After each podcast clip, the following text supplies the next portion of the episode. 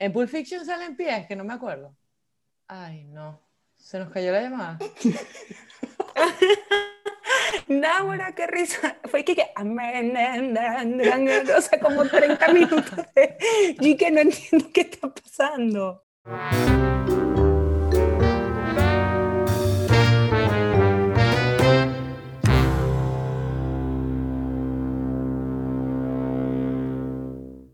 Bienvenidos a Juran que son críticos, este intento de podcast que tenemos tres amigos de hace más de una década que compartimos el amor y pasión por las artes visuales, porque no es nada más películas, también series y teatro y libros.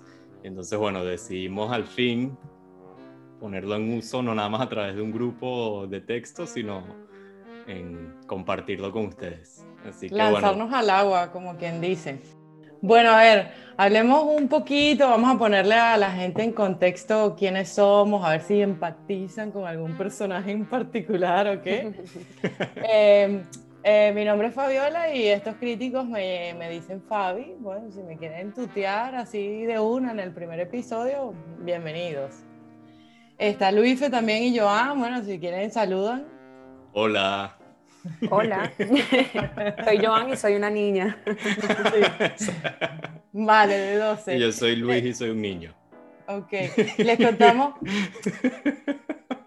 Sí, les contamos un poco de quiénes somos. Esto suena muy empresarial, ¿no? Pero básicamente es algo muy fortuito en el que nos conocemos a través de amigos en común, hermana, una hermana de la otra, etcétera, XY y pues desarrollamos, no sé, una amistad básicamente instantánea porque tenemos cosas en común, como le suele pasar a todo el ser humano normal, que así es que hace amigos porque, ay, me gustó esta película, ay, a mí también, y bueno, por ahí... Ah, tenemos cosas que no tenemos nada en común. Yo siempre me meto con Fabi. Sí, bueno, a veces hay como encontronazos ahí, Caracas Magallanes, para los venezolanos que están escuchando, o Madrid-Barcelona. Puede ser que nos escuche alguno de aquí de España. Bueno, en fin, ¿cómo nace esto? Empezamos con esto un poco hablando de películas. Eh, y eh, te acuerdas, Luis, que empezamos con un reto, bueno, cuando Twitter la época del 2015 más o menos, el reto este de las 100 películas en el año. Imagínate. Yo me acuerdo que hicimos, aparte por Twitter, era por Live Journal, teníamos como que poníamos hasta la portada de cada película íbamos actualizando las películas que íbamos viendo. Y Porque siempre hay compromiso con este tema. Eh, o sea, no es solamente así como, bueno, vamos a ver las 100 películas, sino, ¿sabes? Compromiso con el tema. Íbamos subiendo en Tumblr eh, con las estrellas, las cinco estrellas, eh, calificando cada película que veíamos y tomando en cuenta cuáles, cuántas veíamos en el año. Yo creo que el primer año que lo hice, como estaba tan emocionado, lo, no sé, llegué a las 100 películas en octubre, algo así. El segundo año era el 31 de diciembre, como a las 8 de la noche, y yo todavía estaba terminando de ver una película porque tenía que lograr el Para reto cumplir con la Fabi. Meta. sí. sí, era un reto, una competencia. Entonces, bueno, surgen los grupitos de WhatsApp y la emoción nos llevó a crear un, un grupo. ¿Se acuerdan cómo empezó esto de Juran que son críticos? Yo me acuerdo clarito, porque estábamos en mi sala. Estábamos en mi sala viendo una película. y El, punto de encuentro, la sala de Joan. El punto de encuentro. O sea, ya, ya, yo realmente ya conocía a Luis de antes y había visto otras películas con Luis en mi sala, él y yo. Pero después, ese día estábamos los tres y realmente no me acuerdo exactamente cómo surgió el tema, pero me acuerdo del nombre inicial porque queríamos tener un grupo de críticos en Carabobo para ayudar a las películas venezolanas llegar a los Oscar o a las premiaciones en normal. o sea, queríamos hacer algo oficial, algo serio, pues algo, algo que promoviera el talento nacional, en ese momento. Pues. Genial. Eh, ¿Y eso era, cómo se llamaba el grupo? ¿CCC? CCC, no, Círculo de Críticos de Carabobo. Claro, porque queríamos, queríamos poder votar también en, en unos premios importantes. Entonces, bueno, esa era nuestra forma de O sea, imagínense, tenemos años pensando que nuestra opinión es súper válida cuando se trata de películas, ok, el, círculo de críticos de Carabobo. Y lo peor es que somos súper pop, ¿no? Porque los que nos están escuchando no les vamos... Unos más que otros, unos más que otros. No les vamos a hablar tanto de directores súper random, de esos que nunca han escuchado en su vida y que los hacen sentir ignorantes, tranquilos, estamos con ustedes y bueno, vamos a hablar del común denominador y bueno, a lo mejor una que otra cosa de la temporada de premios, que es lo que nos emociona. Y bueno, eh, ¿qué, ¿qué, les parece? Mira, me parece eh, importante que en este primer capítulo le contemos a nuestra gente el top 5 de cada uno. Las películas, las películas que, eh, las cinco o las tres o las que tengamos en la mente ahora mismo, que, nos gusten, que las podamos volver a ver. Por, por, lo menos para mí una película favorita representa eso, no tan, a lo mejor no son tan recientes, pero eh, puede ser de cultura popular que todo el mundo haya visto, o puede ser alguna película súper random que te habló en algún momento de tu vida. A ver, ¿quién empieza? Bueno, yo creo que lo primero que puedo decir es que yo tengo dos tipos de, de, top diferentes, porque yo, o sea, con esa descripción de películas que puedo ver mil veces y que me encantan, también te puedo dar una serie de películas que capaz son más de niña, son más de pues domingo. Que, considera favoritas también, ¿no? Pues sí, la, la, lista puede ser interminable. Claro, pero así como de oficial, oficial, oficial, yo creo que sin ningún orden en específico, porque no, no llego a tanto, creo que una puede ser El Padrino, a mí me gustan todas las del Padrino, o sea, yo soy un poco... Porque es que en la tercera me encanta demasiado Andy García, o sea, Dios, me encanta ese tipo. Ya, la tercera es la, que, la que todo el mundo dice que, la que todo, el mundo todo el mundo odia, claro. A mí también esa me gusta porque estoy enamorada. Yo siempre siendo diferente. Coño, pero nada como la primera. Nada como la primera. Coño, la primera y la segunda son demasiado buenas. O sea, todo. Yo creo que realmente crecí con El Padrino porque era una de las películas favoritas de mi papá también y la he visto no sé cuántas veces y a él le parecía buena idea mostrarle esa película a una niña chiquita. o sea, sigo siendo una niña, según lo que dije antes, pero bueno, en ese momento era chiquita, en serio. Que sabes que en mi casa pasaba eso, pero con Rocky. Yo no había nacido, estaba muy chiquito, pero mis hermanas mayores decían que veían Rocky con mis papás. Y era 100%. como que, ¿por qué nos hacías ver Rocky? Sí. Rocky es otra de las películas, o sea, yo aquí te puedo cantar, ¿sabes? Eye of the Tiger completa. Y dato curioso, todas mis hermanas y yo, tengo dos hermanas mayores, jugábamos tenis y mi papá nos hacía discos como de competencia. Entonces, cada vez que teníamos un torneo, habían canciones en ese disco de competencia y estaban las de Rocky y de repente venía que sí, Color Esperanza, una de, no sé, Cher. Para darles ánimo. sí, sí, sí, sí. Los anthems para que lo lograran. Qué bueno, qué bueno. Inspiración. Sí. Por ejemplo, yo les podría decir que yo tengo en mi lista, no sé, no sé si ponerme tan pro en decirlas en, en orden. Dilo, dilo en de la que más me gusta, la que menos o viceversa, pero no, vamos a tirarla ahí a la primera que me acordé ahora. Arrival. Arrival para mí, por ejemplo, claro, es una película un poco fantasiosa, todo el cuento de, los aliens en la Tierra, que no sé qué. Pero qué tan fantasiosa es en realidad. Exacto, exacto, Joan. I love you, ¿ves? bueno, dirigida por Denis Villeneuve, que bueno, a mí me parece maravilloso el estilo de película que hizo, porque, sabes, hay millones de películas sobre la visita a los extraterrestres, que sí existen, que no existen, viceversa. Pero este, este hombre eh, lo, lo, tiró más hacia lo humano, a que empatizaras con los personajes, a que la relación entre la visita y el humano en realidad es por la humanidad, por la tierra, que vienen como ¿Hago spoiler o no hago spoiler? Me quedo un poco Bueno, un poquito porque ya no está no, nueva. exacto, es una película ya vieja.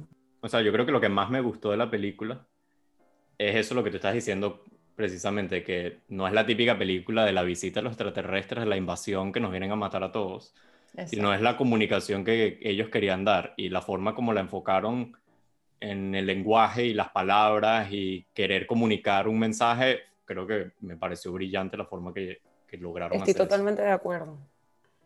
Es genial, es genial. Entonces, bueno, ahí la tienen. Em, sí, porque no es la, la, típica película de Alien de ojos grandes y verdes, enanos, intimidantes.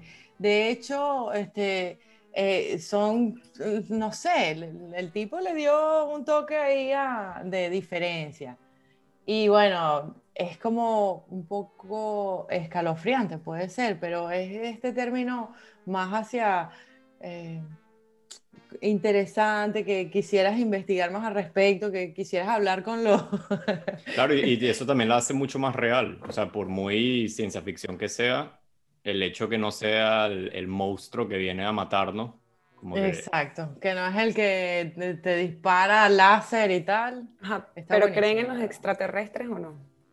Uh, el tema delicado para el primer episodio, Joan, no te vayas tan lejos. Coño, yo creo que no podemos ser los únicos, pues. Yo sí creo que hay algo afuera. No sé qué es lo que hay, pero de que hay algo. De que hay, de que huelan, huelan, pues. De que...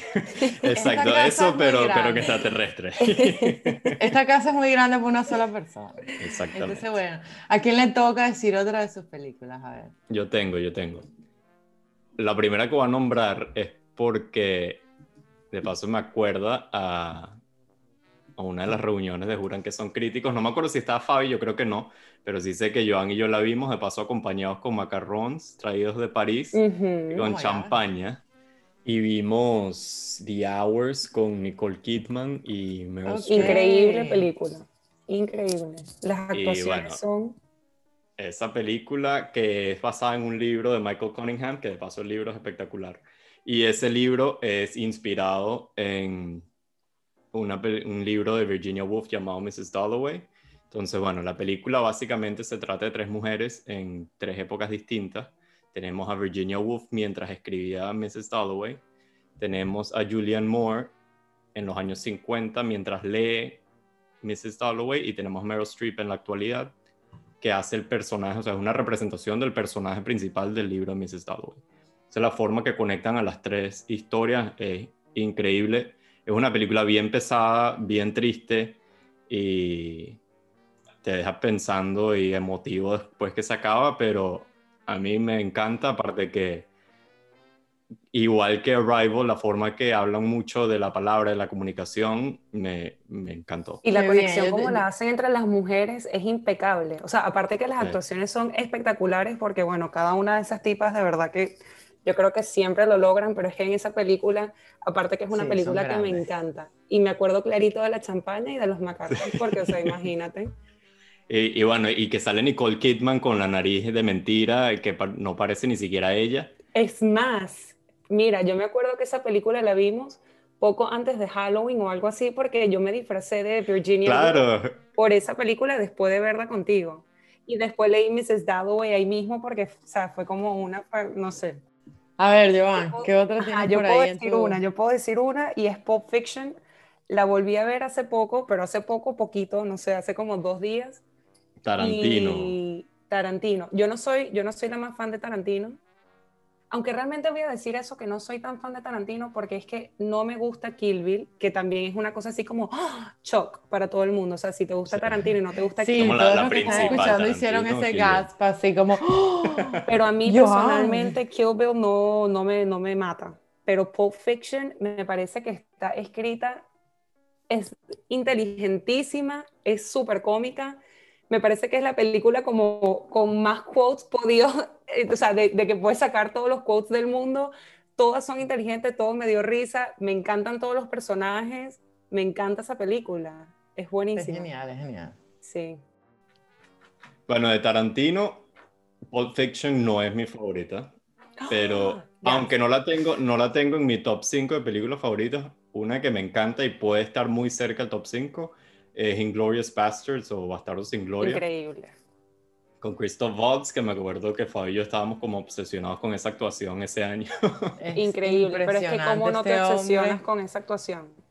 No, es impresionante. Es lo máximo. No voy a decir nombres, pero yo me acuerdo cuando vi esa película en el cine una vez y una de las personas con la que andaba me dijo, ah, pero eso fue lo que pasó en la Segunda Guerra Mundial.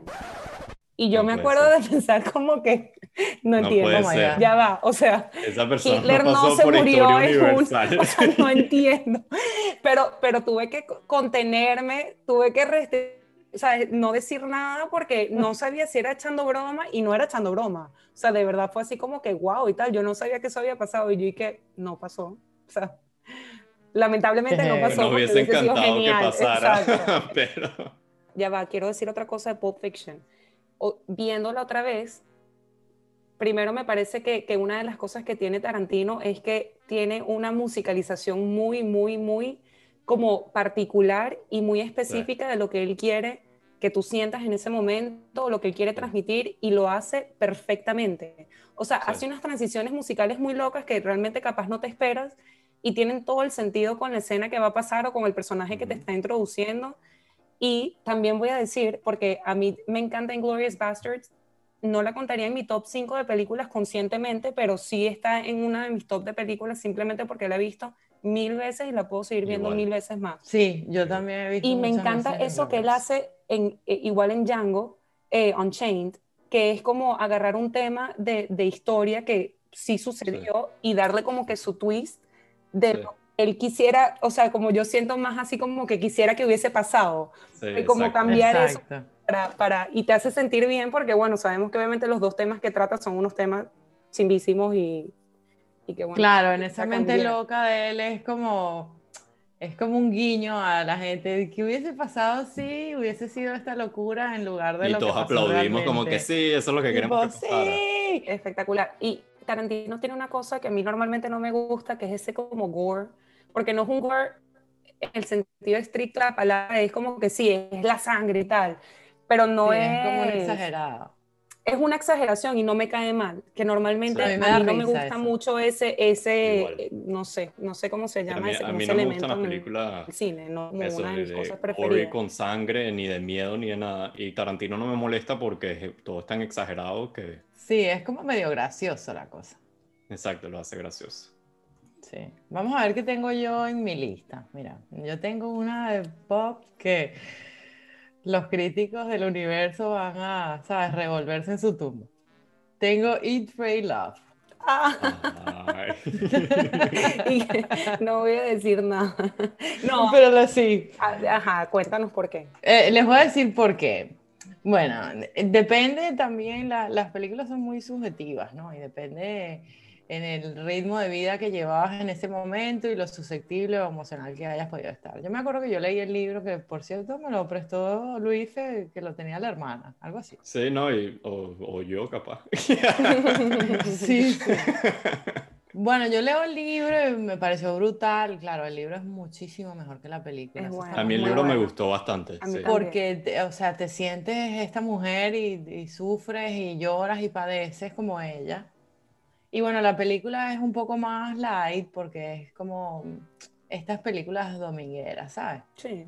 Eh, una película de Warner Television para ver. A quien no le gusta una película de Julia Roberts, ¿sabes? Exacto. Y también tenía eh, en esa época esta eh, como empatía con mi mamá también, que mi mamá ama Bardem, le parece bello. Es bellísimo. a quien no le gusta Bardem, por Dios, ¿qué pasa? Entonces, en cualquier oportunidad que teníamos, bueno, nos hacíamos unas cotufas o palomitas de maíz, como dicen por ahí.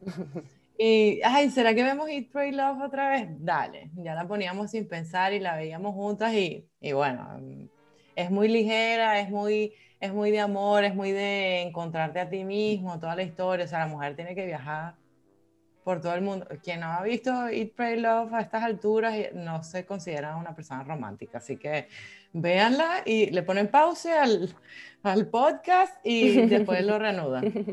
Yo creo que también que todos nos hemos sentido como ella se sintió, aunque no estuviésemos divorciados ni nada.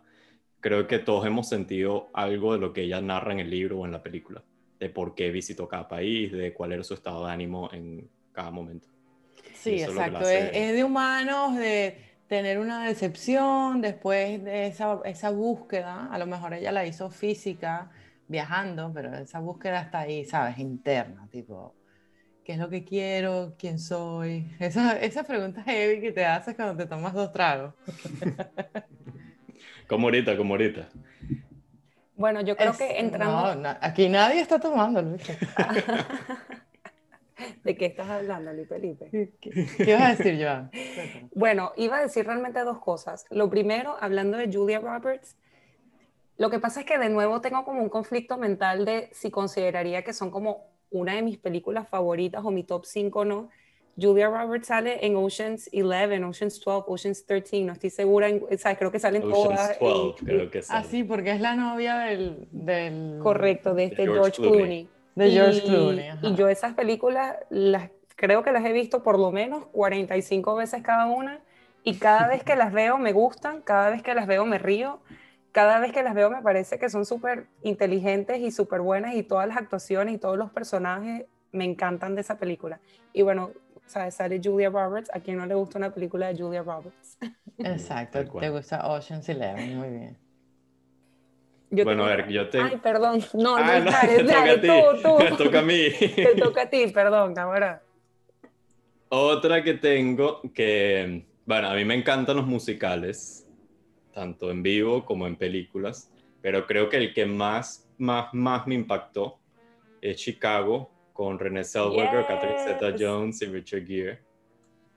O sea, la primera vez que yo vi esa película fue, creo que eso fue lo que despertó mi, mi amor por los musicales Es y la máximo. forma, la forma que mezclaban lo que ella se estaba imaginando, la protagonista se estaba imaginando en el, en el teatro, porque bueno, con- para ponerlo en contexto, es una, en los años 20, una amante del cabaret y del teatro que quería trabajar en eso, y ella su vida la iba imaginando a través del, del teatro. Entonces pasan ciertas escenas y ella sale la escena que está transcurriendo en la vida real y lo que ella se está imaginando a través del teatro. Eso me pareció increíble como lo lograron, aparte que la música es buenísima. Cell Block Tango, o sea, me sé toda, Bueno. toda la canción, la bailo como si fuera una de ellas y me sé que estoy en un cabaret, o sea, maquillada y borracha, no sé.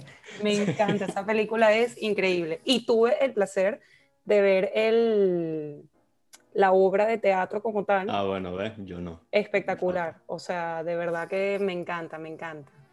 Estoy cantando Cell Block Tango en mi cabeza. Sí. Bueno, yo, yo tengo otra por aquí en mi lista eh, básica de tu lista críticos. sensacional. Sí, sí, sí. Es que son películas que puedes ver, no sé, para, para mí eso significa una película favorita. No sé. En fin, Inception. Buenísima. Inception, buena. Bueno, Christopher Nolan, bueno. Christopher Nolan, un sueño dentro de un sueño, dentro de un sueño, dentro de un sueño. O sea, es una cosa inimaginable, ¿no?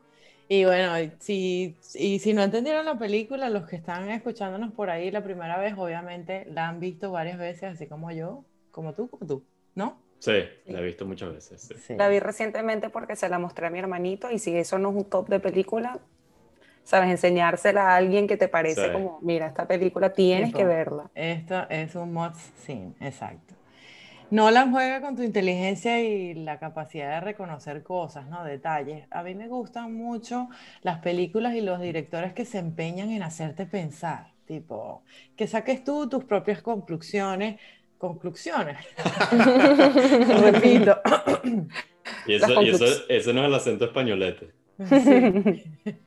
Que saques tú tus propias conclusiones y no es el típico director este que te lleva de la mano como que ven, mira, te abrí esta puerta, te mostré esto, ¿entendiste? Sí, seguimos y así. No, Nolan avanza a un ritmo así como desesperado que es lo que te hace también, "Mm, vamos a volverla a ver y vemos qué pasa. Me encanta el concepto del sueño dentro del sueño porque siento que soy una persona que sueña bastante Sí. y, y yo sí creo como medio en el control de los sueños y eso, aunque bueno, no lo he perfeccionado todavía. Sí. Imagínate, na- nada más imagínate a Nolan tratando de explicarle al resto del mundo cómo va a ser la película. O, o la primera vez que te lees ese guion siendo uno de los actores, es como que, ¿qué coño acabo de leer? Yo otra que tengo, lo que pasa es que creo que estoy Ah, no, me toca hablar a mí. Ay, perdón. Ah, no te Te estás coleando, Luis. Te toca llevar. Es que yo me colió la otra vez, por eso. Es verdad, es verdad, pero después te dejé hablar, por eso te, te quería hacer sentir mal, ¿ves? Mi otra película, Eternal Sunshine of the Spotless Mind, me encanta, me parece que es una película bellísima, poética, o sea, yo aparte soy una persona un poco negativa, diría yo como que podría ser como una de mis cualidades, no tan buenas, pero bueno, ahí Ok. está. Y es, me parece que lidia muy bien con el tema de, de pérdida, porque bueno, en la película como tal no, no se trata de una pérdida como de que alguien se murió, aunque te muestran el ejemplo por lo menos de la señora en, en La Cuna Inc., que no Sí. sé si era un perrito o un gatito quien se le murió. Sí. Y es como esa idea de, del manejo del dolor después de una pérdida, que bueno, obviamente en una relación de amor también se, Ujú. se viven diferentes, y si terminas con la persona, pues una pérdida. Y es una pregunta interesante si borrarías o no, ¿sabes? A ver, lo que viviste o sí, lo que sí. sentiste eh, para no tener el dolor, porque al final lo que quieres borrar es el dolor. más Claro, que- la, la buena si experiencia. te pudieras quedar con lo bueno solamente, Sí. buenísimo, te quedarías con lo bueno. No creo que nadie diría que no a quedarse con lo bueno, pero realmente lo que estás pensando en ese momento es quitarte el dolor. Sí, tiendes a recordar siempre lo malo. En los momentos Eso buenos. es lo que pasa, la gente como- exacto, recuerda lo malo. Es que no, yo no lo veo tanto como que solo recuerdas lo malo, sino que es como dependiendo de quién eres. O sea, si estamos hablando de una, una relación de amor, si eres la persona que terminó o eres la persona a la que le terminaron, siempre, siempre estás parado en, en lugares diferentes. es y no, no sienten lo mismo. La persona que terminó suele estar como ya, ya, ya, ya tuvo esa separación en su mente hasta que llegó al punto de expresarla y de hecho terminar. Sí. Entonces queda la persona como herida y, y al mismo tiempo hasta la persona que termina puede tener como un sentimiento así encontrado de, de como un sentido de lealtad a esa memoria como de lo que te hizo sentir esa persona. Entonces también quedas ahí medio aferrado a ciertas cosas. No sé, me encanta todo ese tema de, de el amor, la pérdida, no sé qué. Y me parece que las actuaciones, a mí Jim Carrey particularmente nunca me, me ha matado, no, me, no es uno de mis... Pero me encantó las actuaciones de Jim Carrey y Kate Winslet, que es una de mis actrices Bueno. favoritas. Kate Winslet. Sí. Sí, sí, es muy buena la película. Eh, máximo. eh, yo siempre la sentí como underground. De hecho, yo la vi eh, mucho tiempo después de que salió, pero Yo me también. parece muy genial la idea. Que ahora que estoy viendo, bueno, ex- eh, apartando Chicago, como que mi lista es bien triste. Eres, sí. no sé qué dice eso de mí. Vamos a dejar que nuestra, nuestra audi- audiencia, entre comillas, Pero bueno, lo, lo que se atreven a escucharnos y esto, en- siguen con Sí, y nosotros. los, los que hayan estado hasta entonces, mira, de verdad, un aplauso para ustedes, los queremos. Pero bueno, eh, otra de mis películas favoritas es A Single Man de Uh. Tom Ford con Colin Firth y Julianne Moore de nuevo, que narra un día en la vida de un hombre después que se le muere su pareja. Tom Ford me parece excel- no, lo máximo en moda y fotografía y todo, y entonces yo sabía que cuando iba a sacar una película no iba a no ser visualmente espectacular. y lo es. Y a Single Man lo es, Es totalmente. Es espectacular. Sí, ese mood que te transmite con, Sí. con, con la imagen, la cinematografía y los colores. es Y la como- música bellísima. Es como, si, Espectacular. es como que si quisiera que palparas los sentimientos a través de los colores que te está mostrando en la película, me parece que es genial. Sí. Pobrecito, que, que los viejos del Oscar no lo toman tan en serio, ¿vale? Sí, a mí no me encantó verdad. Nocturnal Animals. A mí no. Coño, A mí no me Nocturnal encantó Animals Nocturnal también. Es Animals. que somos nada. Luis, tú y yo. Joan dice que es tristona, pero yo creo que es más happy que nosotros. nosotros No, somos- pero a Single Man me encantó y, me, y mi corazón se sintió adolorido, ¿me entiendes? Sí, sí, no, esa película, Te conecta perfectamente las emociones del que está sintiendo el protagonista, tú las sientes. Y es a través de eso, es, es como los visuals y la música Sí. y como el ritmo de la película. Ujú. O sea, el, el- sí. bueno, en estos días, esto es como un comentario aparte, vi Pieces of a Woman, que de hecho Sí. creo que lo hablamos, que capaz no a todo el mundo le va a gustar, pero cuando, o sea, para mí lo que me trató de transmitir la película lo, lo logró perfectamente porque era como el paso del tiempo y cómo uno como que grieves, eh, o sea, como superas ese, eh, los, superas lo que sea que estés sintiendo, o sea, no, no, no solamente con el grief, pero bueno, el- la pérdida de ese sentimiento es como el más, el que más cuesta. Sí, sí, es como una transición del, del luto y, cuáles son las diferentes etapas. Sí. Y en Pieces of a Woman, exacto, me encantó. Joan, imagínate que Pieces of a Woman lo hubiese dirigido Tom Ford. Pero Pieces of a Woman a mí me pareció súper bonita, aparte que la tipa me parece bellísima. Ella es encantadora y la verdad. Y yo, yo estoy problemáticamente enamorada de Shia LaBeouf, entonces es como... A mí me gusta el loco en la vida real. Yo veo la... Yo, el otro día leí una, un artículo en Twitter eh, de la exnovia y del maltrato físico, psicológico, no sé qué, que le hacía al hombre. Y digo como que no joda, que mama huevo, perdón, groserías, no sé, aceptable. Pero al final del día, que, que ya se igual lo amo, igual lo amo, estoy enamorada de él. Y sé que es como por problemas. Esa era FKA Twigs. Era ajá, la que... ajá. Yo lo veo, eh, tú me dices Chaya LeBoff y yo veo esa imagen de él con una bolsa en la cabeza en la calle. Ah, yo, se la quiero este quitar y darle un besito. ya. Opinamos es que totalmente yo, yo, y Shia LaBeouf, vamos, ahora, yo tenía como siete años la primera vez que vi ese tipo actuar en Even Stevens. Ah, no, Even Stevens. después. o sea, vino después que Even Stevens. Pero yo lo amaba ya en Even Stevens. Yo estaba enamorada de él. Bueno, eh, yo creo que esta sí es mi número uno de todos los tiempos porque me encanta. O sea, la puedo ver en cualquier momento. Drum roll. A ver, a ver, a ver, a ver si les gusta. Meet Joe Black. ¿Se acuerdan de esta película? Mm, yo me acuerdo. A alguien por ahí no le gustó mucho, pero bueno, pongamos en contexto. Es una película, imagínate tú, del 98.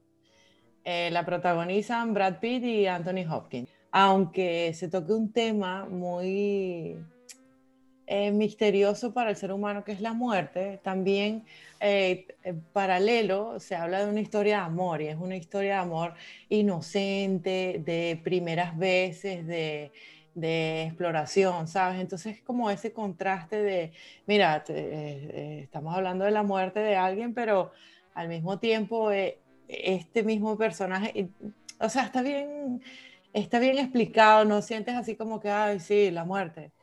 Como adicional y bono es la cara de Brad Pitt haciéndote sentir todo esto. Pues. Brad, Pitt, Brad Pitt comiendo peanut butter de una cuchara.